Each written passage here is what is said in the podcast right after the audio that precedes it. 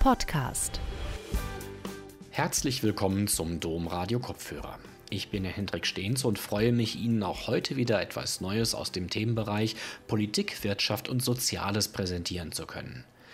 Die katholische Soziallehre ist eine der wichtigen Grundlagen für die soziale Marktwirtschaft, die zum Wohlstand der Bundesrepublik in der Nachkriegszeit beigetragen hat. Karl-Josef Laumann, NRW-Minister für Arbeit, Gesundheit und Soziales und Bundesvorsitzender der christlich-demokratischen Arbeitnehmerschaft, ist sogar der Ansicht, dass wir ohne die katholische Soziallehre die Corona-Krise nicht in dieser Form hätten bewältigen können. Dabei komme aber auch den Familien ein wesentlicher Anteil zu. Seinen Vortrag Christliche Sozialethik, Wegweiser für die Zeit nach Corona hielt Karl Josef Laumann im Rahmen des jährlichen Gedenkens an Josef Kardinal Höffner auf Einladung der Kardinal Höffner Gesellschaft im September 2021 in der Domresidenz in Köln. Gute Unterhaltung. Verehrte Geistlichkeit, sehr geehrte Familie Höpfner, sehr geehrte Teilnehmerinnen und Teilnehmer dieser Festveranstaltung, meine Damen und Herren.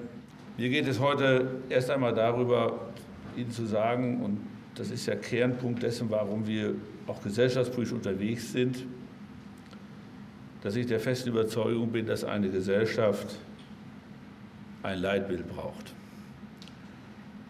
Und ich bin fest davon überzeugt, dass das Leitbild der katholischen Soziallehre, wo die Würde des Menschen eben im Mittelpunkt steht, ein Leitbild ist, was immer dann, wenn es in Deutschland besonders stark Geltung entwickelt hat, einen erheblichen Beitrag geleistet hat, dass es den Menschen in unserem Land gut ging. Und das war ja auch das Leitbild von Kardinal Höpfner, was ihn sein ganzes Leben lang bewegt hat. Als Professor für christliche Sozialwissenschaften in Münster als unser Bischof in Münster, das war der Bischof meiner Kindheit. Im Übrigen, damals wusste in jedem münsterländischen Dorf jedes Kind, wie der Bischof heißt. Das hat sich bei uns leider auch geändert, liegt aber nicht am Bischof. Später dann als Erzbischof von Köln und auch als Vorsitzender der Deutschen Bischofskonferenz. Und es gibt wohl kein erfolgreiches Lehrbuch der christlichen Soziallehre als das von ihm verfasste Buch Christliche Gesellschaftslehre, was ja auch dann in meinem Werdegang Franz Hitzer Haus Münster und ähnliches auch eine große Rolle gespielt hat. Höpfners Lehrtätigkeit und Forschung war dabei eng, damals auch mit seinen Aufgaben als Berater der Politik verbunden. Höpfner war in der Adenauer-Ära einer der wichtigsten Ratgeber für das Familienministerium damaliger Zeit, für das Arbeits- und Sozialministerium seinerzeit.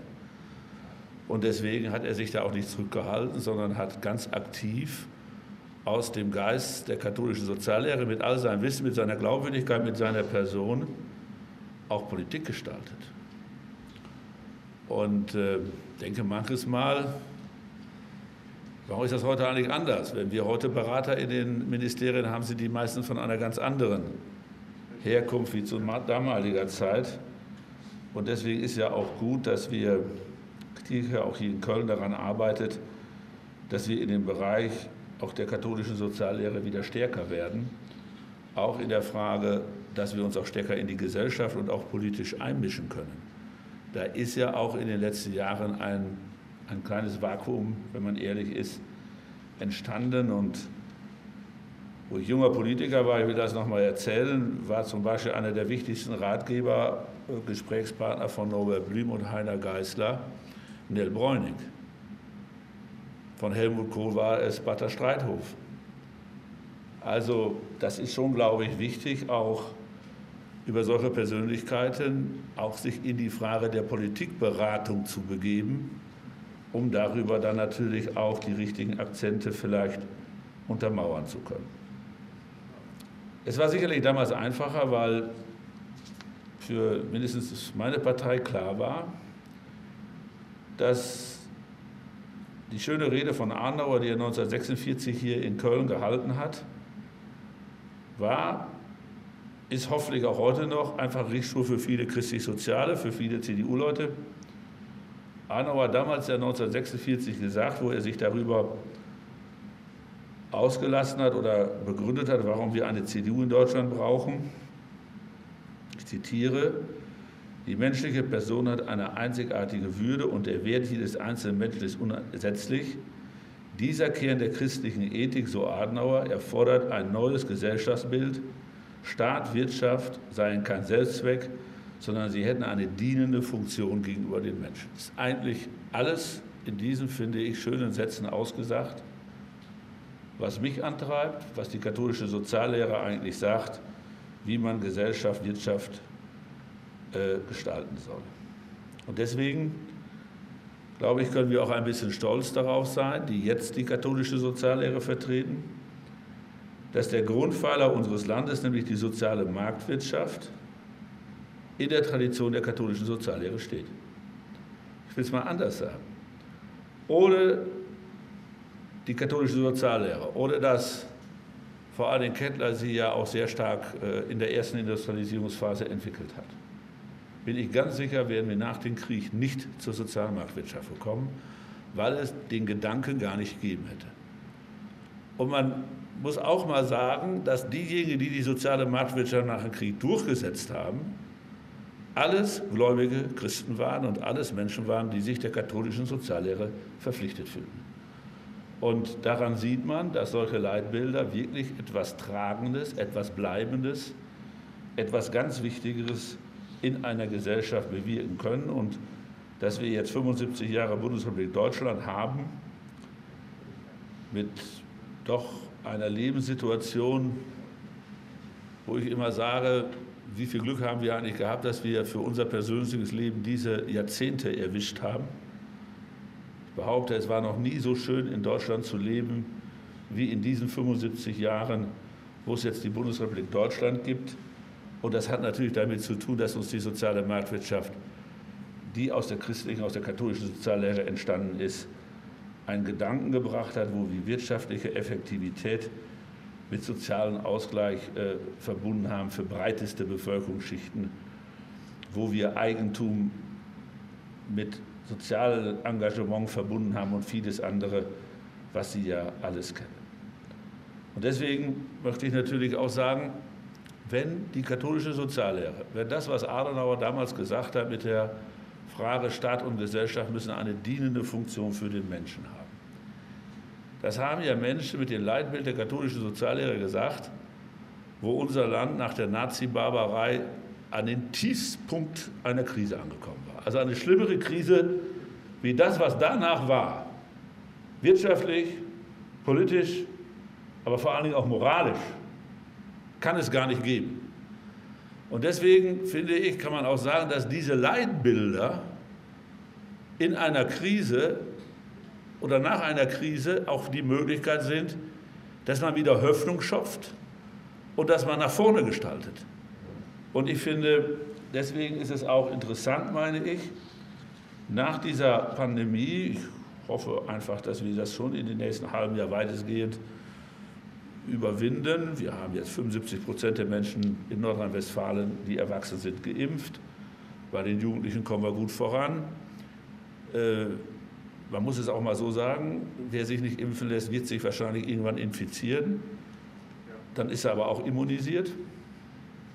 Das wird uns über die Zeitachse natürlich auch helfen. Und ich kann hier nur noch mal sagen, von den Menschen 430, die zurzeit in Nordrhein-Westfalen auf einer Intensivstation liegen, weil sie an Covid äh, erkrankt sind, sind 86 Prozent nicht geimpft. Und deswegen glaube ich, ist es gut, wenn Sie noch einen kennen sollten, der noch nicht geimpft ist. Es ist nicht die dümmste Idee, sich impfen zu lassen. Und von daher ist das natürlich auch für die gesamtgesellschaftlich wichtig. Jetzt nach der Pandemie sagen viele, man hört es andauernd, eine, dass sich durch die Pandemie sehr vieles verändert hat. Die Pandemie, so sagen viele, habe die Gesellschaft grundlegend verändert. Ich halte das zunächst einmal für eine Phrase, die auch viele Politiker gerne sagen, weil sie immer stimmt. Aber was sind jetzt äh, die Erkenntnisse aus dieser Veränderung? Ja, dass diese Krise die Gesellschaft verändert, das glaube ich auch. Wir waren gezwungen, um die Pandemie einzugrenzen, Kontaktvermeidung zu machen. Wir hatten uns entschieden, unsere Wirtschaft nicht abzustellen. Wir haben nicht unsere Firmen geschlossen, wir haben nicht das Handwerk geschlossen, wir haben nicht unsere Forschungsstation geschlossen. Also wir haben die Wertschöpfungskette nicht abgestellt. Also haben wir woanders Kontakte begrenzt. In der Kultur, in der Freizeit, in der Gastronomie, in der Touristik, bei den Veranstaltern, ob nun Volksfeste oder Ausstellungen. Dadurch, dass wir uns im Sozialbereich aus der Betreuung verabschiedet haben, Schließen von Kitas, Schließen von Schulen, Schließen der Tagespflege, Schließen der Behindertenwerkstätten und so weiter. Und das hat natürlich dazu geführt, dass Menschen auch in einer sozialen Isolation gekommen sind. Ich habe viele, viele Corona-Schutzverordnungen in diesen 17 Monaten unterschreiben müssen und unterschrieben. Ich will Ihnen auch sagen, dass die, die mir am schwersten gefallen ist, diejenige war, wo wir ein Versuchsverbot in den Altenheimen gemacht haben. Sie müssen nur mal sagen, wir haben es zu einem Zeitpunkt gemacht, wo wir nicht mal Masken hatten wo Desinfektionsmittel knapp war, der Impfstoff noch in weiter Ferne war. Es war eine Möglichkeit, Altenheime vor der Pandemie zu schützen. Jeder zweite Tote in Nordrhein-Westfalen hatte seine Adresse in einem Altenheim. Das muss man dazu sagen. Aber das war mir doch klar, dass das zur Isolation führt, dass Menschen gestorben sind, ohne dass die Kinder Abschied nehmen konnten. Oder auch Ehepartner. Ich habe mir immer vorgestellt, wie ist das, wenn du 50 Jahre verheiratet bist und ein Ehepartner ist im Altenheim und man verbietet den anderen Partner, ihn zu besuchen. Oder Menschen, die über Heimarbeit betroffen waren. Heimarbeit war ja alle Menschen, die große Wohnungen haben, mit Büros, oder ein Büro, oder wie bei mir im Münsterland, die ein Eigenheim haben mit Garten, das waren ja, sind ja alles in einer Pandemie privilegierte Menschen. Ich muss aber als Sozialminister auch die sehen, die mit vielen Leuten in engen Wohnraum leben, die vielleicht nicht mal einen Balkon haben, die Kinder zu Hause sind, weil die Schule geschlossen worden ist und die Mutter gleichzeitig und der Vater Heimarbeit machen müssen, aber nicht von einem Büro zu Hause aus, sondern vom Küchentisch aus. Und die Kinder vom Küchentisch aus den, den äh, Unterricht verfolgen. Auch das muss man ja sehen und auch das hat es ja millionenfach in Deutschland gegeben und auch millionenfach bei uns in Nordrhein-Westfalen gegeben.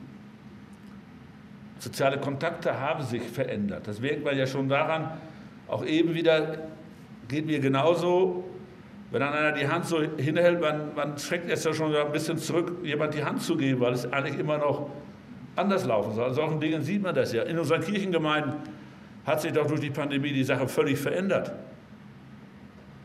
Und jetzt, glaube ich, stehen wir an einem Punkt, wo wir sehen müssen, dass wir das auch wieder stärken in all diesen Bereichen, weil dadurch die hohe Durchimpfungsrate natürlich auch wieder andere Formen der Kontakte, Gott sei Dank, möglich sind.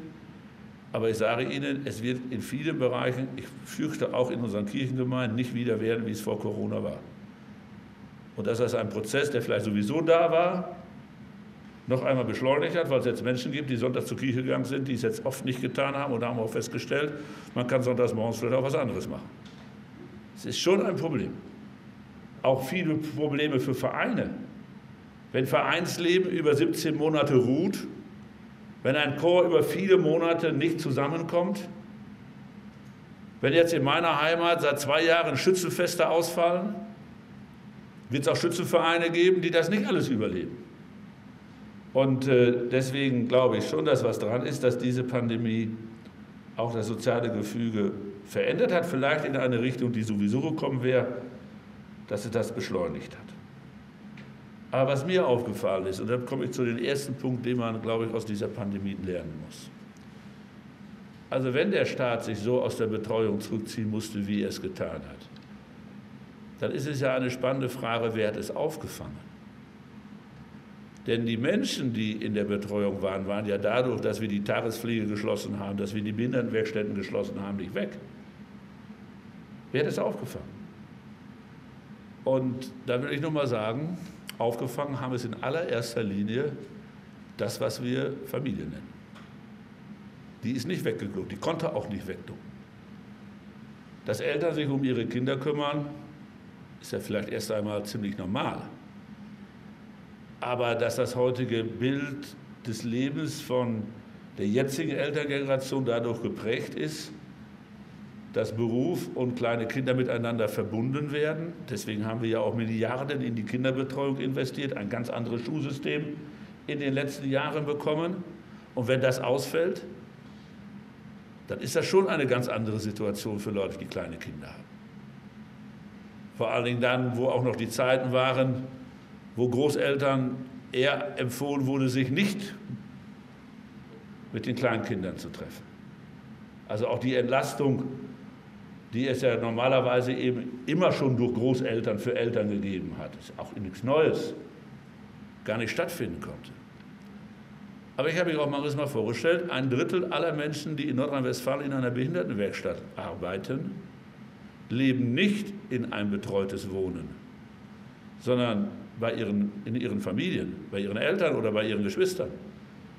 Da habe ich mir schon immer vorgestellt, wie ist das denn, wenn du jetzt einen äh, äh, autistischen Bruder hättest? Und die Werkstatt schließt über Monate. Und du musst jetzt mit ihm zusammenleben und du musst auch den Tag mit ihm irgendwie gestalten. Oder wenn ich daran denke, dass das Pflegen eines pflegebedürftigen Familienmitgliedes deswegen alles nicht eingespielt hatte, weil er vielleicht zwei oder dreimal in der Woche in die Tagespflege ging. Und dann schließen wir die Tagespflege. Und dann ist das Angebot nicht mehr da. Aber der demente äh, Mensch in der Familie ist ja trotzdem da. Wer hat das alles aufgefangen? Und das waren die Familien. Und deswegen glaube ich, dass eine Erkenntnis aus dieser Pandemie sein muss, und die ist für uns christlich-soziale ja nichts Neues, dass eine gute Politik für Familien nie eine falsche Politik sein kann. Und dass die Familie auch ein Recht hat, in ihrer Institution, in einer Gesellschaft auch privilegiert zu sein. So, und jetzt, tut mir leid, dass ich das jetzt auch mal so ausspreche. Ich äh, bin ja auch zurzeit äh, politisch nicht nur friedlich unterwegs. Wahlkampf hat auch was mit Kampf zu tun. Aber wenn ich jetzt in einer Podiumsdiskussion bin zur Bundestagswahl, ist die CDU die einzigste Partei, die einzigste, die noch der Meinung ist, dass man eine Familie steuerlich als wirtschaftliche Einheit sehen muss. Man kann es auch Ehegattensplitting nennen. Alle anderen Parteien wollen die Familie nicht mehr als wirtschaftliche Einheit anerkennen und reden davon, dass man das eben anders machen könnte. Ich kann nur sagen, in der Pandemie hat sich herausgestellt, dass eine Familie, dass es völlig in Ordnung ist, dass eine Familie der Staat als wirtschaftliche Einheit sieht. Und dass das Einkommen von Mann und Frau oder von Partnern in der Familie eben steuerlich gemeinsam gesehen wird und nicht einzeln gesehen wird. Und deswegen kann ich nur sagen, mir fällt irgendwie auf, dass es auch ja vielen schon von uns egal ist. Wir reden ja gar nicht mehr drüber. Aber was da in Köpfen anderer vorgeht, nach diesen Erkenntnissen, das Thema Familie so runterzuspielen, in diesem Zusammenhalt, wie wir es kennen, halte ich für einen schweren Fehler, wenn ich an die Weiterentwicklung unserer Gesellschaft denke. Und die Pandemie hat mir gezeigt, wie stabil Familie alles in allen in Deutschland und in Nordrhein-Westfalen noch ist. Sonst hätten wir ganz andere Situationen erlebt, wie wir sie erlebt haben.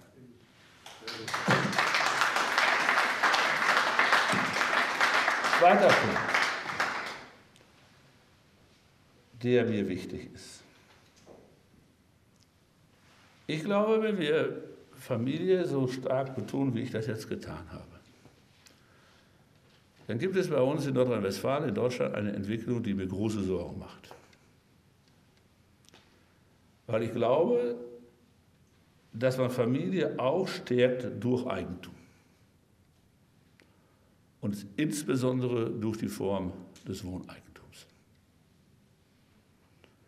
Ich halte Wohneigentum auch sozialpolitisch für eine gute Idee, denn das mietfreie Wohnen dann, wenn man in Rente geht, ist auch eine vernünftige Form der Altersversorgung. Im Übrigen die einzigste Form, wo man dann auch schon in jüngeren Jahren etwas von hat. Aber da haben wir ein Problem. Ich bin jetzt 35 Jahre verheiratet. Ich habe eine Krankenschwester geheiratet. Ich war damals Landmaschinenschlosser. Vor 35 Jahren war es im Münsterland in einer ländlichen Gemeinde kein Problem für einen Schlosser, liiert mit einer Krankenschwester ein Haus zu bauen. Heute unmöglich. Über Städte rede ich gar nicht. In Münster, das ist die teuerste Stadt im westfälischen Bereich, ist das schon mit mittleren Einkommen nicht mehr möglich. Meine Ministeriumsmitarbeiter können sich Wohneigentum in Düsseldorf nicht erlauben. Es sei denn, sie haben das Glück, dass sie von zu Hause eine richtige Unterstützung bekommen. Ich weiß nicht, wie das weitergeht. Auf jeden Fall, ich stelle fest, dass es in unserer Gesellschaft ganz viele Leute völlig egal ist. Und Dinge, die man zum Bauern braucht, immer mehr zu Spekulation geworden sind. Wir gucken alle weg und wagen es nicht anzusprechen. Ich bin fest davon überzeugt, dass was Gesellschaft und Verantwortung ausmacht, auch mit der Bindung von Menschen an Gemeinden, an Regionen zu tun hat.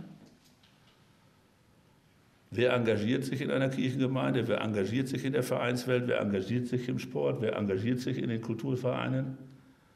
Menschen, die Heimat gefunden haben. Und deswegen finde ich, ist die Sache mit dem Wohneigentum, und wenn man sich für Eigentum entschieden hat, ist das auch ein Zugehörigkeitsgefühl zu der Kommune, wo man lebt. Und nur wenn man Heimat gefunden hat, engagiert man sich. Auch wenn an etwas wichtig ist, engagiert man sich. Und deswegen macht mir diese Sache ganz große Sorgen. Klammer auf, Klammer zu, als CDU, man macht es mir noch größere Sorgen. Meine Partei habe ich immer verstanden als die Partei des Eigentums. Und wenn man für Eigentum breite Mehrheiten haben will und wir Eigentum so wichtig finden, auch für die freie Entfaltung einer Person, dann muss man auch eine Gesellschaft machen, wo ganz viele Menschen an Eigentum kommen können. Und das wird immer schwieriger. Wahrscheinlich hier im Raum die meisten ihrer Kinder nicht betroffen, weil unsere Kreise in der Regel auch so sind, dass wir den Kindern etwas mitgeben können. Aber aus eigener Kraft ist es nicht mehr möglich. Und darüber müssen wir nachdenken, wie wir mit anderen Modellen dazu kommen, dass das wieder auch für die, die von zu Hause nicht so viel mitkommen, durch Fleiß und Anstrengung möglich wird. Und da sagen wir ganz ehrlich, vor allen Dingen sind die rasant steigenden Grundstückspreise unser größtes Problem in dieser Frage. Aber auch die rasant steigenden Baupreise, die auch viel mit Auflagen zu tun haben, die politisch aus vielen Gründen, die man begründen kann, mittlerweile beim Bauen gemacht worden sind. Und ich glaube, mit der ganzen Debatte über den Klimawandel, alles zu Recht, wird das Bauen eher teurer wie billiger weil bestimmte Dinge jetzt sofort am Anfang finanziert werden müssen, die sich vielleicht über 20, 30 Jahre auch rentieren können. Aber du musst es erstmal am Anfang haben. So, und wir reagieren zurzeit Banken darauf. Wir haben natürlich jetzt den Vorteil, dass wir eine Kredite noch nie so billig waren wie jetzt. Aber trotzdem sagen wir Sparkassen, ja, wir machen, früher wir die Finanzierung gemacht, dass die Häuser bis zum Rentenalter abbezahlt sind. Jetzt machen wir Finanzierung, wo auch die Erben noch bezahlen werden. Junge, Junge. Also diese Frage, finde ich, müssen wir uns nochmal sehr vornehmen. Wie können wir Eigentumsbildung, vor allen Dingen auch ein Wohneigentum, in breiten Schichten der Bevölkerung auch für die nachfolgende Generation sicherstellen? Denn wenn ich das mit der Stabilität von Familien richtig verstanden habe und wenn ich es richtig verstanden habe, wie wir es auch von der katholischen Soziallehre sehen, ich glaube, dass Eigentum auch ein Stück Freiheit bringt, Linke waren immer der Meinung, dass Eigentum keine Freiheit bringt. Ich war ja schon ganz jungen Jahren mal Betriebsrat, da war ich auf einem Kursus der IG Metall. Das musste man damals machen, wenn man Betriebsrat werden wollte. Ich kann Ihnen nur sagen, wenn Sie da in Sprauchhövel eine Woche waren und Sie sind als Schwarzer hingegangen und kamen als Schwarzer zurück, waren Sie im Glauben gefestigt. Das war schon eine Truppe. Und die haben gesagt, also Eigentum, Wohneigentum, das wollen doch nur eure Arbeitgeber deswegen, damit ihr an die Arbeitgeber gebunden seid und nicht mehr wechseln könnt und nicht mehr flexibel seid. Also das sind ja schon einige merkwürdige Gedanken auf der anderen Seite äh, entsprungen. Ich glaube genau das Gegenteil. Ich glaube, dass Eigentum Menschen mehr Unabhängigkeit, mehr Freiheit, mehr Sicherheit gibt und im Übrigen auch für Familien ein stabilisierender Faktor ist. Und ich bin auch noch so altmodisch und glaube, dass auch so Begriffe wie Elternhaus und so nicht so ganz schlecht sind für die Frage der äh, Entwicklung eines Menschenlebens. Also würde ich sagen, wir müssen uns um diese Wohneigentumsfrage sehr kümmern. Und wir haben eben in dieser Pandemie gesehen, wie wichtig natürlich auch menschengerechte, familiengerechte Wohnungen letzten Endes sind ob wir demnächst über mehr genossenschaftliche nachdenken, ob wir über Mietkaufmodelle nachdenken, ob wir über mehr äh, äh, Modelle nachdenken müssen, wo Grundstückspreise über Erbpachten und Ähnliches äh, versucht werden abzumindern. Das sind ja alles Dinge, die wir kennen. Aber ich glaube, wir müssen uns um dieses Thema mehr kümmern. Und es heißt natürlich dann auch ganz konkret an Landespolitik, das ist Landespolitik, dass man natürlich die Gebietsentwicklungsplanung nicht so machen darf, dass die Gemeinden überhaupt kein Bauland mehr ausweisen können. Denn sie werden es am Ende ohne Bauland nicht lösen können, dass auch am Ende Grundstückspreise einigermaßen finanzierbar bleiben. Ich möchte gerne einen weiteren Punkt aufnehmen, der mir in dieser Frage wichtig ist. Ich glaube, dass die Frage von Vereinbarkeit von Arbeit und Familie durch Corona noch mal wieder einen neuen Schub bekommen hat. Wir haben alle in diesen 17 Monaten in erheblichem Umfang mehr gelernt, digital miteinander zu kommunizieren. Also selbst in einem Ministerium, was ich leite, haben wir vorher, was Videotechnik angeht, waren wir ganz schlecht aufgestellt. Ich habe Wochen gehabt, wo ich dreimal nach Berlin geflogen bin. Das wird es nie wieder geben, das braucht auch gar nicht. Wir haben gelernt, wie wir über Videokonferenzen, wie wir über Telefonschalten, zumindest in bestimmten Formaten, sehr gut miteinander kommunizieren können. Wir haben unsere Mitarbeiter gesagt, wenn es eben geht, kommt nicht ins Ministerium, kommt nicht in die Büros, bleibt zu Hause. Wir haben das vorher auch schon in einem gewissen kleineren Umfang gemacht. Wir haben da jetzt auch Erfahrungen gesammelt. Im Grunde genommen sind die Arbeitsergebnisse von zu Hause in vielen Bereichen nicht schlechter, als wenn die Leute da sind. Ich kann es auch mal anders sagen. Wenn sie da sind, die da Leistungsträger sind, sind auch in Heimarbeit Leistungsträger. Die sonst nicht so die Leistungsträger sind, sind es auch nicht in der Heimarbeit. Dadurch ändert sich in Wahrheit auch nichts. Aber dass die Heimarbeit eine Dimension geworden ist, die bleiben wird für unsere Arbeitswelt und dadurch einen Schub nach vorne bekommen hat, steht ja außer Frage. So, jetzt kann man das alles schlecht finden wie das auch manche tun. Ich glaube, dass es eine Möglichkeit ist, Familie und Arbeit näher wieder zusammenzubringen. Am Ende auch ein bisschen mehr Zeit übrig bleibt, weil Wege zur Arbeit eingespart werden. Wichtig ist, dass wir eine Kultur bekommen oder sie uns alle angewöhnen. Ich glaube gar nicht, dass man das gesetzlich so gut regeln kann dass diese Heimarbeit natürlich nicht zur Rundum-Verfügbarkeit von Menschen wird. Es gibt jetzt ja viele, die sagen, das muss alles gesetzlich geregelt werden. Das könnte man ja auch vielleicht machen. Ich kann Ihnen nur sagen, Sie können die Gesetze gerne machen, Sie werden es aber nie kontrollieren können, richtig. Deswegen ist es eine Frage von Kultur. Und ich kann nur sagen, ich mache es auf jeden Fall so, dass ich mir dreimal überlege, ob ich abends spät oder am Wochenende meine Mitarbeiter Mails oder SMS schicke. Ich kann sie auch montags morgens verschicken. Weil ich auch über viele Mitarbeiter verfüge, die natürlich am Wochenende antworten. Und wenn es am Wochenende aber nicht sein muss, oft ist es ja so, du denkst dran und denkst, ach, schicke ich mal weg, dann vergesse ich es nicht. Da müssen wir uns, finde ich, einfach eine Kultur angewöhnen, dass wir es nicht machen, wenn es nicht unbedingt sein muss. Ich glaube, damit kann man viel erreichen. Aber es wird in den nächsten Jahren die Frage Vereinbarkeit, Beruf, Familie, die ist, finde ich, von den Rahmenbedingungen einigermaßen gelaufen. Kann vielleicht alles noch besser werden.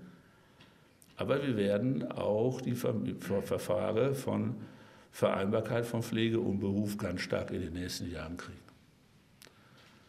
Das hat jetzt mit der Pandemie eigentlich nichts zu tun. Aber ich mache mir schon ein bisschen Vorwürfe. Wir haben jetzt seit 2005 sehr viel investiert als Kommunen, als Land, als Bund in die Kinderbetreuung, dass Väter und Mütter arbeiten können. Damit haben wir natürlich jetzt auch, das muss man ganz klar sehen, eine hohe äh, Beschäftigungsquote, die auch der Sozialversicherung gut tut. Wir haben ja heute in Deutschland fast sechs Millionen Arbeitsplätze mehr wie vor 15 Jahren. Das hat ja auch mit Einnahmen zu tun. Aber die Einnahmen auf der anderen Seite auch große Ausgaben notwendig gemacht in der Infrastruktur, Entwicklung der Kitas, der Ganztagsschulen. Aber was wir nicht bedacht haben, ist, dass dadurch, dass die Mittelgeneration vor berufstätig ist, es ein großes Problem für die hilfebedürftig hochbetagten Menschen gibt. Und wir werden die Probleme alleine nicht über die gesellschaftlichen Angebote lösen können. Also wir haben zurzeit in Nordrhein-Westfalen mit Sicherheit 100.000 Leute, die nur noch deswegen zu Hause sein können, weil es eine osteuropäische Betreuungskraft gibt.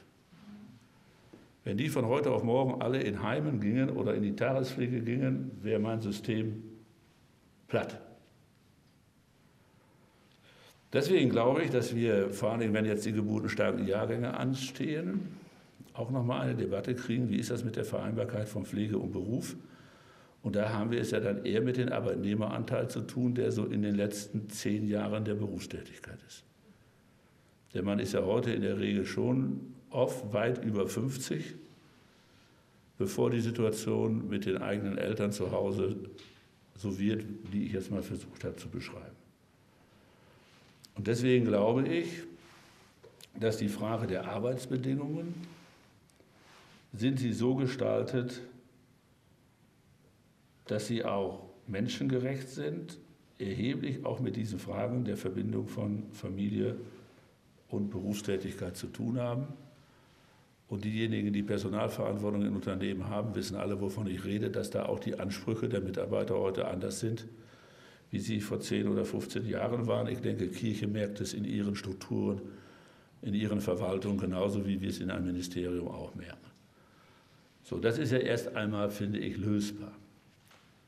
Da kommt aber der zweite Punkt und der ist dann ja auch schon wieder ein bisschen umstrittener politisch. Ich glaube, dass wir erheblich dafür arbeiten müssen als Christlich-Soziale, dass das unbefristete Arbeitsverhältnis, das Regelarbeitsverhältnis in Deutschland bleibt und dass alles andere, was wir kennen, die absolute Ausnahme sein muss. Leute werden keine Zukunft für Familie aufbauen können ohne unbefristete Arbeit kriegen ja nicht mal einen Kreditvertrag. Und ich habe jetzt, Sie wissen ja, dass ich mich ein bisschen mit der Fleischindustrie angelegt habe. Ich kann Ihnen nur eins sagen, wenn ich sehe, dass wir in diesem Umfang nur noch industrielle Schlachtung hinkriegen über Menschen, die wir überhaupt nicht mehr integriert haben.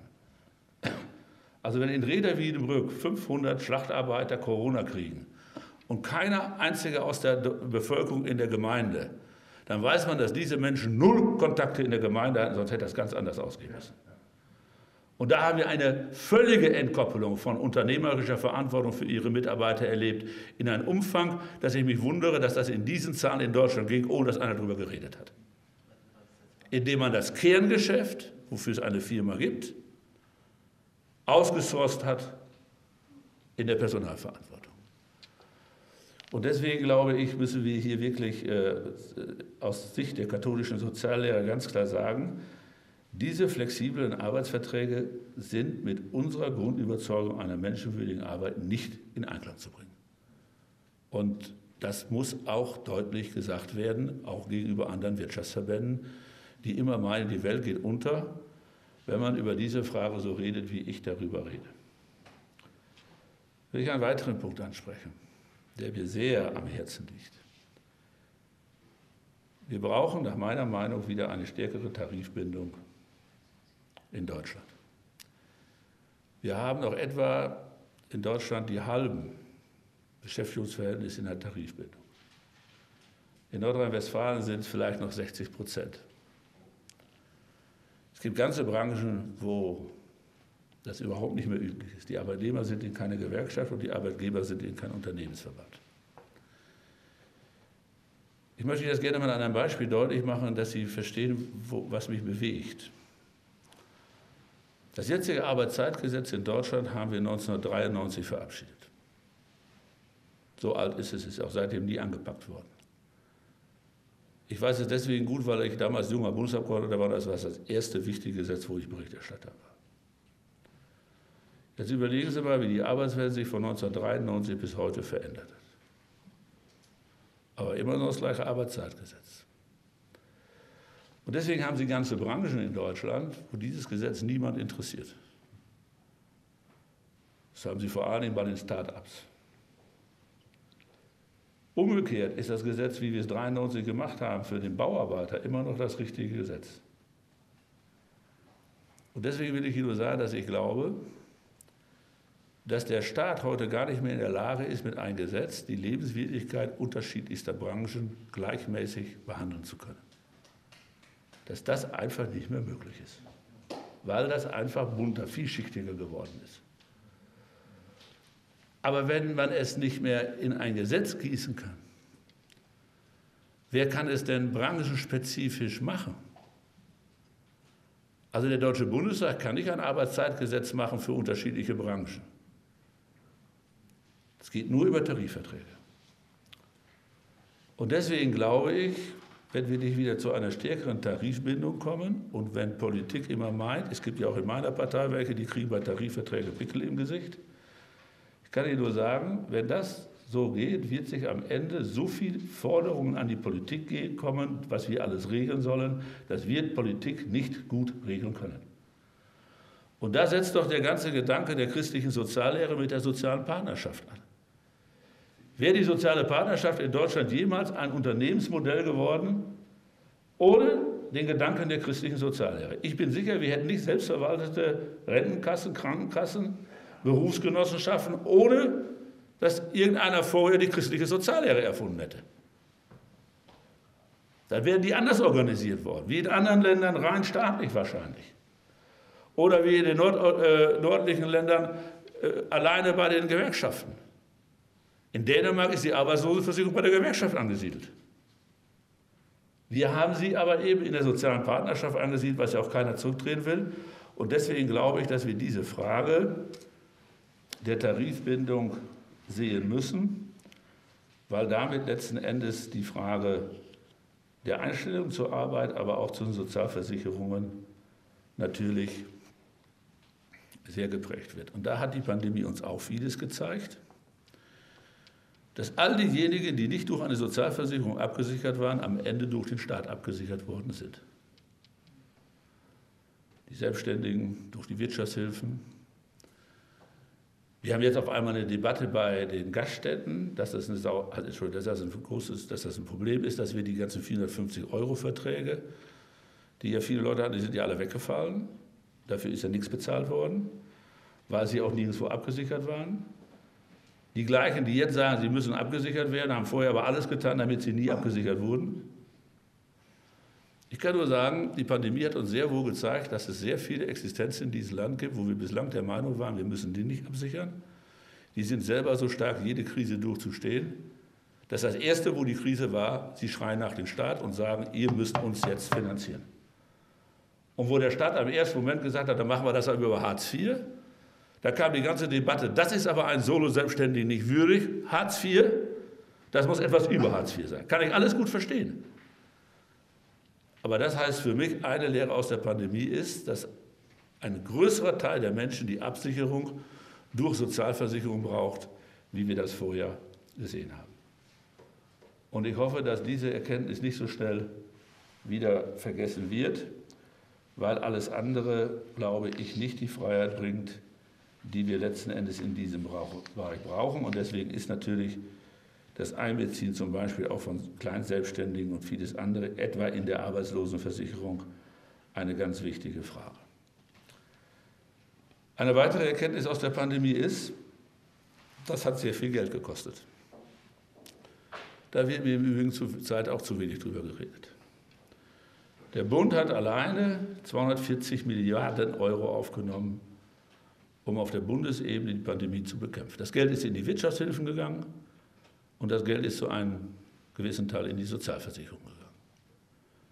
Weil wir ja gesagt haben, wir wollen in der Pandemie keine Beiträge erhöhen, sind ja alle zusätzlichen Kosten in der Krankenkasse, die gewaltig waren, in der Arbeitslosenkasse, die wegen der Kurzarbeit gewaltig waren, über den Bundeshaushalt finanziert worden. Ich kann es Ihnen auch so sagen, ich habe in meinem ganzen politischen Leben seit 30 Jahren noch nie so entspannte Geschäftsführer von Krankenkassen gesehen wie während der Pandemie. Weil die gesagt haben, ja, ist doch schön, ihr habt doch entschieden, die Beiträge steigen nicht, ist doch klar. Ach ja, Laumann, was, was das jetzt kostet, ist doch egal. Ihr zahlt es doch. Also, ich wollte Ihnen nur sagen, alleine der Bund 240 Milliarden. Das Land Nordrhein-Westfalen mit 25 Milliarden. Ich kann Ihnen nur sagen, diese 25 Milliarden bedeuten, so wie Lutz Lienkemper das angelegt hat, dass der Landeshaushalt 50 Jahre lang jedes Jahr 500 Millionen, bevor man überhaupt über Geld reden kann, rausnehmen muss, um diese 25 Milliarden zu bezahlen. Also wenn wir jedes Jahr 500 Millionen zurückzahlen, sind sie dann bezahlt, wenn ich 114 Jahre alt bin. So, das gilt dann für, was weiß ich, was dann für eine Regierung ist und welches Kabinett dran ist. So, deswegen muss doch völlig klar sein, dass es ziemlich komisch ist, wenn jetzt in diesem Wahlkampf ganz viele Parteien von einer Schuldenbremse in der Verfassung und von schwarzer Null nichts mehr wissen wollen. Ich halte das für verantwortungslos gegenüber der nächsten Generation. Und ich glaube, wenn wir nicht mit einer Konsolidierungspolitik, die wir über Jahre gemacht haben, im Übrigen auch mit Riesenpolstern in den Sozialkassen, in die Pandemie gegangen wäre, wäre es uns noch schwerer gefallen. Also ich glaube, dass wir durch die Pandemie wirklich noch mal wieder stärker diskutieren müssen, auch in der Frage der Nachhaltigkeit, der Frage, was können wir unseren Kindern, Enkelkindern zumuten, welchen Beitrag müssen wir, die jetzt so die letzten fünf oder zehn Jahre im Berufsleben sind, auch noch mal leisten, damit wir über diese Sache wegkommen. So, jetzt muss ich ganz offen sagen, dass ich in diesem Wahlkampf die ganze Debatte über Steuererleichterung nicht so ganz nachvollziehen kann kann sie nicht ganz nachvollziehen. Wirtschaft läuft gut, Gott sei Dank, wir sind stark aus der Pandemie rausgekommen. Aber wo die Spielräume bei der Entwicklung herkommen sollen, ist mir ziemlich schleierhaft und ich glaube nicht, dass wir das alles in die nächste Generation verschieben sollten. Zumal ja jetzt auch zu den 240 Milliarden und den 25 Milliarden, die in Nordrhein-Westfalen aufgenommen sind, auch nochmal wieder 30 Milliarden kommen, die in den nächsten Jahren finanziert werden müssen, um die Probleme mit der Flut zu lösen. Ich meine, das Geld wird ja auch so finanziert, dass die Hälfte der Bund finanziert, die Hälfte die Länder finanziert, aber auch über einen sehr langen Zeitraum wird der Fonds gespeist. Also die Flut äh, in Nordrhein-Westfalen wird den Landeshaushalt auch noch in 15 Jahren beschäftigen. Es kommt ja alles zu dieser Entwicklung noch drauf. Und deswegen wollte ich gerne sagen, dass die Frage von solider Haushaltspolitik und Wirtschaftswachstum und soliden Staatsfinanzen aus meiner Sicht schon dazugehört. Ja, und dann ist auch klar, dass die spannendste Frage der nächsten 20 Jahre sein wird. Wie kriegen wir das mit den CO2-freien Wirtschaften hin? Das wird Transfusionen in den Unternehmen bedeuten, die wir wahrscheinlich vorher noch nicht erlebt haben. Ich kann nur sagen, wir Deutschen, wir gehen in diesen Weg rein. Wir haben uns von der Kernenergie verabschiedet. Wir haben uns von der Steinkohle verabschiedet. Wir verabschieden uns jetzt bis 35 von der Braunkohle. Wenn ich jetzt in den Diskussionen bin, habe ich eigentlich immer nur, ihr habt ja als Schwarze nichts gemacht. Ich sage immer, naja, Atomausstieg, wann ist er denn gekommen? Steinkohleausstieg, wann ist er in Nordrhein-Westfalen umgesetzt worden? Das war das große Verdienst von Rüttgers, dass wir da eine Einigung hingekriegt haben. Jetzt die Braunkohle. Nur wir müssen sehen, wir haben in Nordrhein-Westfalen in unserer Landesregierung ein Energiekonzept gemacht. Da haben wir ganz klar festgestellt, dass wir bei allen Anstrengungen beim Ausbau der Regenerativen und auch bei der Frage, kann man Wasserstoff weit weg von uns bei anderen Klimaverhältnissen machen, sind wir schon der Meinung, dass wir als eine Brückentechnologie in Nordrhein-Westfalen, als ein Brückenenergieträger in Nordrhein-Westfalen über viele Jahre sehr stark Gas brauchen. Weil es anders nicht gehen wird mit den starken Fertigungstiefen, die wir haben. So, jetzt will ich Ihnen mal sagen, dass es zurzeit einen großen Streit zwischen Deutschland und Frankreich auf der EU-Ebene gibt, bei der Frage, wie wird Gas eigentlich bei den CO2-Zertifikaten gesehen. Die Franzosen sagen, warum soll das Gas privilegiert werden? Wir Franzosen, wir sind klimaneutral, wir machen es mit Kernenergie. Also ich will es nur mal sagen.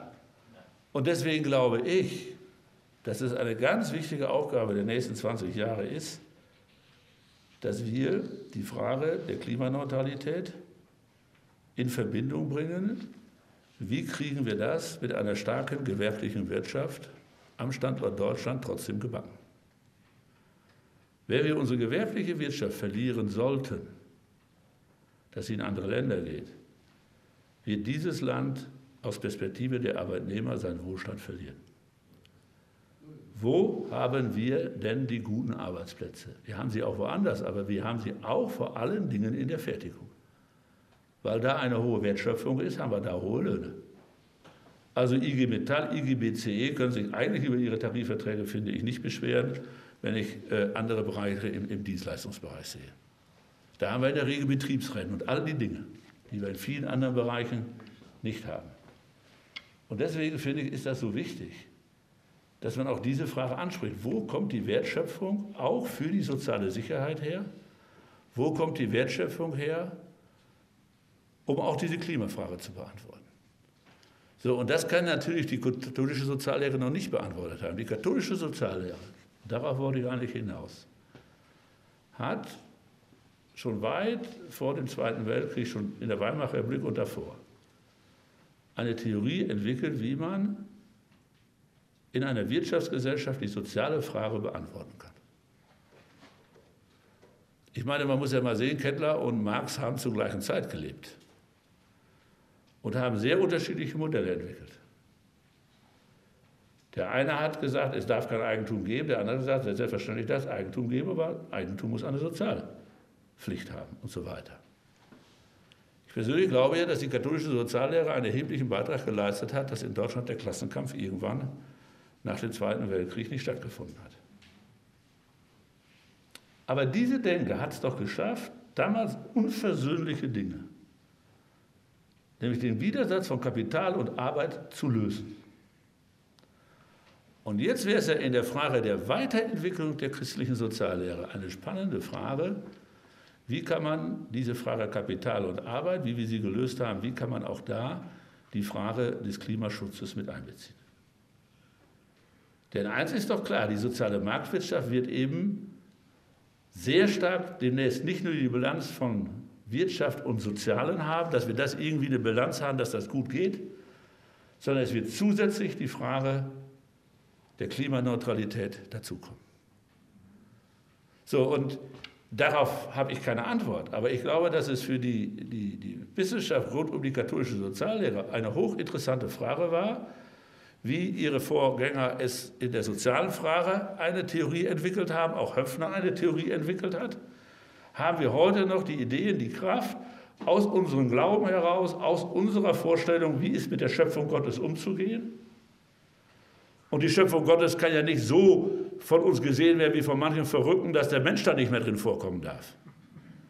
Also ich habe jetzt ja in einer Position, habe ich mal, das war aber jetzt keiner der Parteien, die im Bundestag kommen, aber da hat auch allen Ernstes einer vertreten, ich bin, manchmal muss man auch schon gar nichts mehr sagen, die hat einfach gesagt, in der heutigen Zeit sei es für die Klima wichtig, keine Kinder in die Welt zu setzen, weil ja jedes Kind, was wir in Deutschland in die Welt setzen, so und so viele Tonnen äh, in sein Leben äh, CO2 verursachen will. Ja, ich sage, also wenn wir so anfangen, können wir das Buch ja zumachen.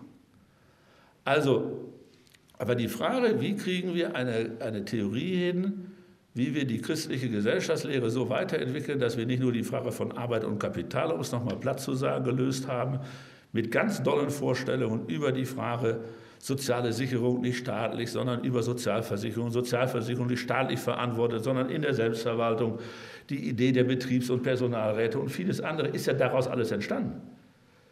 Und wie kriegen wir es hin, das jetzt mit der Klimaneutralität und der Bewahrung der Schöpfung für die nächste Generation und die Generation, die nach uns folgen, zu verbinden?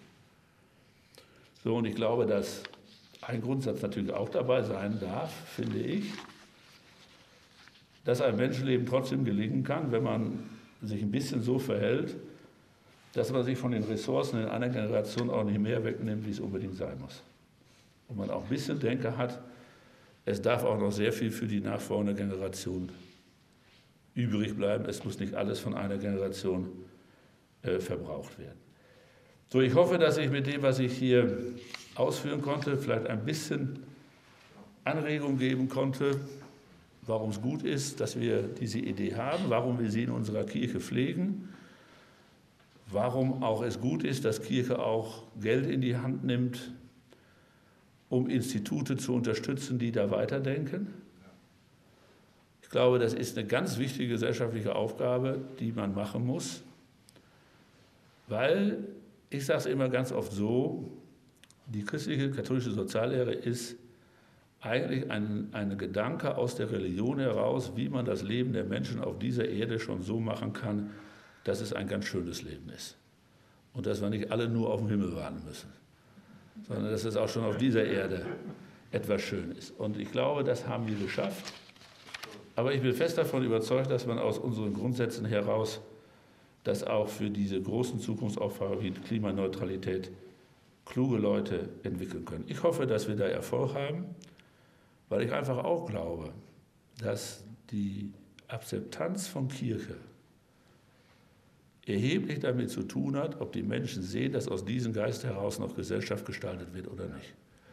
Und wenn wir nur noch in der Nische sind, dann glaube ich, ja gut, das kann man auch sagen. Man kann sagen, gut, dann ist man eine Minderheitskirche. Kann man alles machen. Aber ich gehöre schon noch zu den Leuten, die gerne möchten, dass vielleicht dann in der nächsten Generation wieder alle Kinder in einem münsterländischen Dorf wissen, wie der Bischof mit Vorname heißt.